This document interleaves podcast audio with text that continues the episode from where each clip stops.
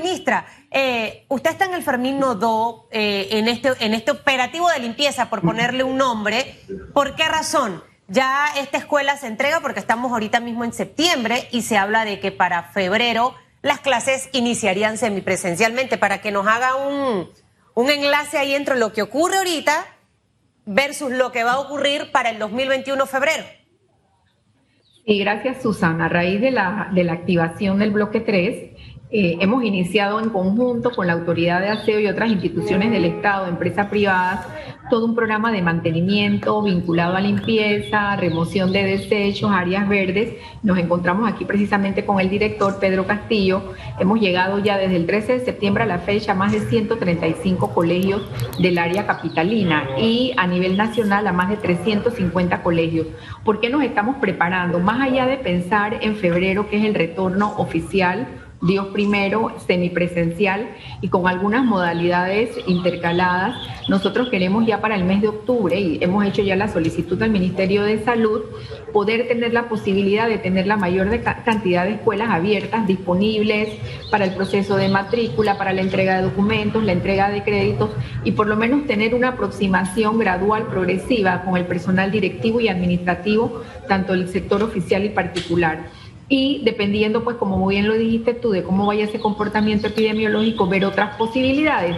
Tenemos 800 escuelas con menos de 25 estudiantes, entonces son muchas variables que estamos estudiando con una mesa que se instala el sábado pasado en el Ministerio de Salud. ¿Y por qué? Porque nuestra fecha eh, eh, pronosticada, nuestra fecha proyectada es primera semana de febrero dos semanas de organización escolar porque va a ser una organización escolar diferente, con variantes. Tengo que ubicar a los chicos que no pudieron llegar, que deben ser los menos.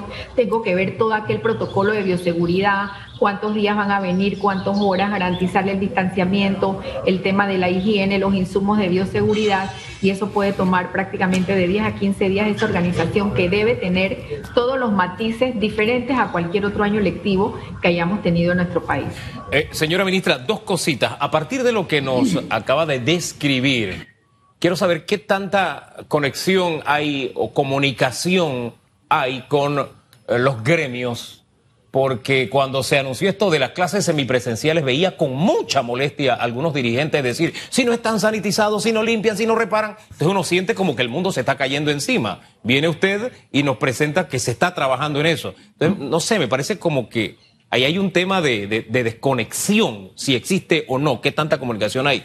Y lo otro, para que describa qué es eso de semipresencial, desgráneselo a la gente, por favor. Excelente, sí. Ok. Eh, con el tema, estoy anotando, con el tema de los gremios, eh, nosotros hemos, mantenemos con ellos eh, una relación muy directa, fluida, continua, a través de la mesa bilateral y a través de sus propias organizaciones. Nosotros no tenemos que esperar la mesa bilateral para reunirnos y definitivamente que nos estamos preparando para un proceso semipresencial en el cual nosotros, de acuerdo a la cantidad de estudiantes, se va a determinar con la comunidad educativa de cada escuela cómo va a ser ese proceso de retorno. Eh, eh, tenemos una serie de parámetros para los niños de primaria. En este caso se está evaluando, ya lo vimos con las autoridades de salud, los niños no pueden comer en las escuelas. Entonces todo el proceso de entrega de alimentos, de kioscos, de preparación de alimentos, lo tenemos que transferir a las casas con el dinero que está asignado para el programa de alimentación escolar complementaria y, y lo, el dinero que tenemos asignado de presupuesto para el proyecto Estudiar sin hambre. Y así cada comunidad educativa debe evaluar cómo va a ser cumpliendo. Eh, eh, por segundo año ese currículo priorizado. La situación de emergencia sanitaria, nosotros salimos de un estado de emergencia, me imagino que en los próximos meses se mantienen los controles, los procesos de mitigación, los procesos de detección temprana, sin embargo, la emergencia educativa impacta uno o dos años lectivos posteriores a la emergencia que se da en un estado. Por tanto, nosotros sí tenemos que tener todos los elementos desde la flexibilidad curricular, los temas de bioseguridad y todos los temas vinculados precisamente con eso que hablaban ustedes en su pregunta, de la calidad y los resultados de aprendizaje, que es en este momento lo que toma fuerza para poder nosotros organizarnos y prepararnos para el próximo año lectivo con la mayor cantidad de recursos y medidas de apoyo, porque en una emergencia tú tienes que ser flexible y tener medidas de apoyo para nivelar, para reforzar y no dejar rezagado a un grupo. ¿Cómo se están preparando en cuanto al tema de la higiene y la desinfección.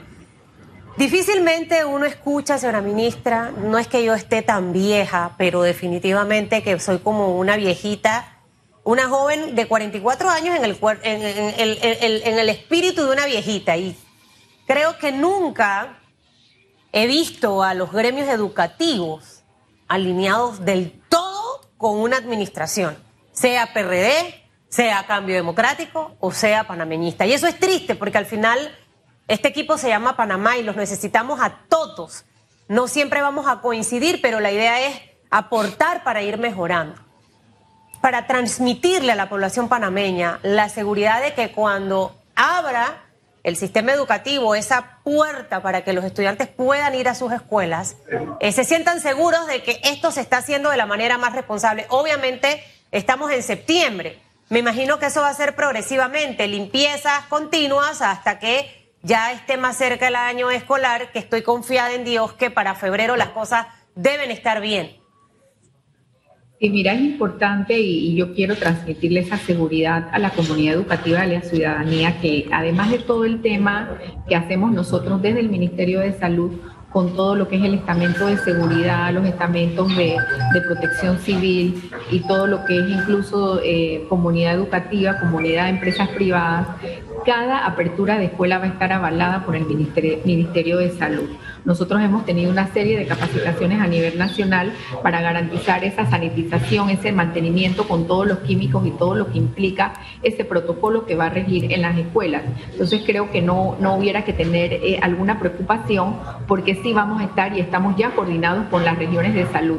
Hemos instalado las regiones, en la, cada región educativa, los comités escolares COVID, que a su vez bajan a nivel local, que es cada escuela con su comunidad educativa y debe ser vigilante, debe involucrarse y creo que ese es el rescate de todo. O sea, vamos a tener un año lectivo con elementos que fortalecen el proceso educativo desde la parte tecnológica, materiales impresos, radio, televisión y vamos a contar con una guía de bioseguridad. Lo que yo sí le tengo que decir a la comunidad, si por alguna situación ajena o, de cualquier índole vinculada a temas de infraestructura, construcción, las escuelas, algunas escuelas o un grupo de escuelas no estuvieran en la condición, nosotros exactamente por eso hemos iniciado cinco o seis meses antes, esa escuela no abriría eh, para los estudiantes, pero sí buscaríamos alguna medida de apoyo con la tecnología, con algún otro eh, recurso educativo, porque no vamos a poner en riesgo para nada el, el, derecho a la vida y el derecho a la salud de la comunidad educativa, en este caso docentes, estudiantes y administrativos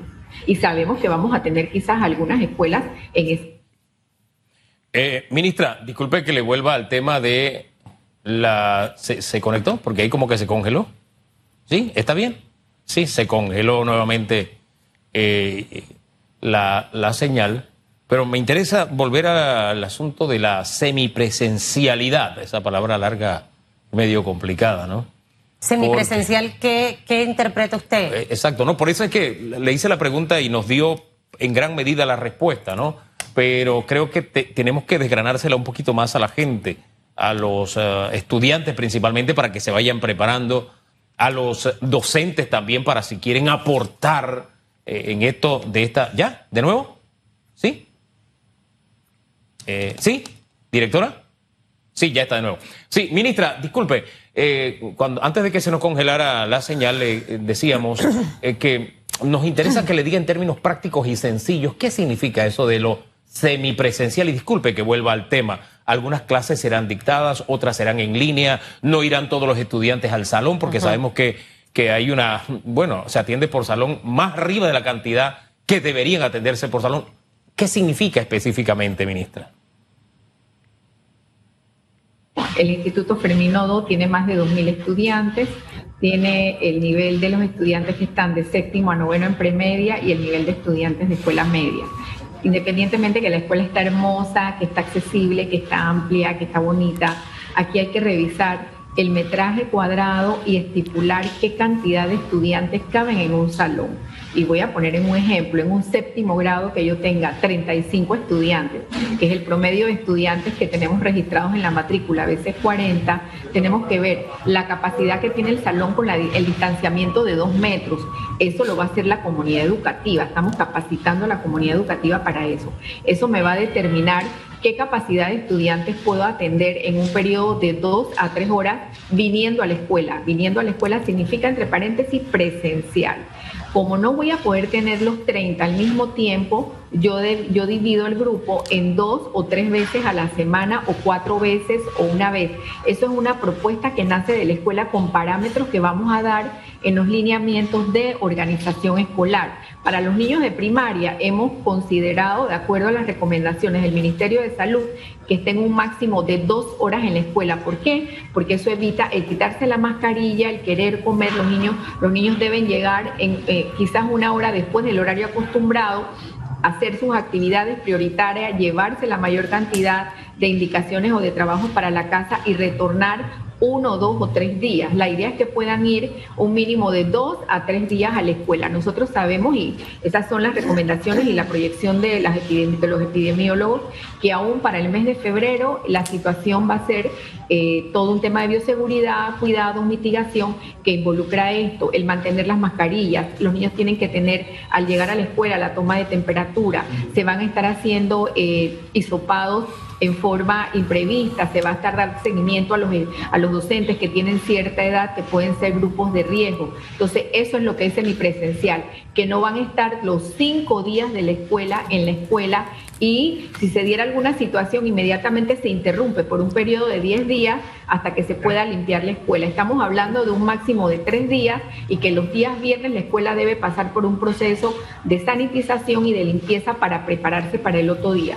Hemos considerado también que el área de jóvenes y adultos se va a mantener a distancia. ¿Por qué? Porque tendríamos en escuela de tres turnos que limpiar en la noche y involucra demasiado y por eso estamos hablando de que va a ser progresivo y por fase. Sin embargo, yo tengo 800 escuelas con menos de 25 estudiantes, que ahí la situación puede ser totalmente diferente. En el área de Azuero, que la matrícula es baja, en el área de Darién, en algunas áreas del norte de Veragua, ahí la comunidad educativa, obviamente con el apoyo de salud, puede determinar pueden venir cuatro días, pero vienen en periodo de tres horas. ¿Por qué? Porque la escuela tiene el espacio, la ventilación y la disposición física para no tener el confinamiento, que es lo más importante. Eso es semipresencial. Estarán algunos días en casa y otros días en escuela. Eso es como teleeducación, Hugo. Sí, sí, o sea, hay gente que va al trabajo dos o tres veces. Ahora, supongo que los días en que no estás en, en clase o en la escuela vas a recibir algo también en línea, qué sé yo. Ministra, hay tantas cosas que se nos quedan en el tintero. Se tiene que regresar. Pero tenemos que hacerlo en una próxima ocasión. Ahí la señal nos jugó sucio, tristemente, ¿no? Pero gracias y usted sabe, esta es su casa. Bendiciones. A ustedes, muchas gracias. Hasta luego. La ministra de Educación, Maruja Corday de Villalobos.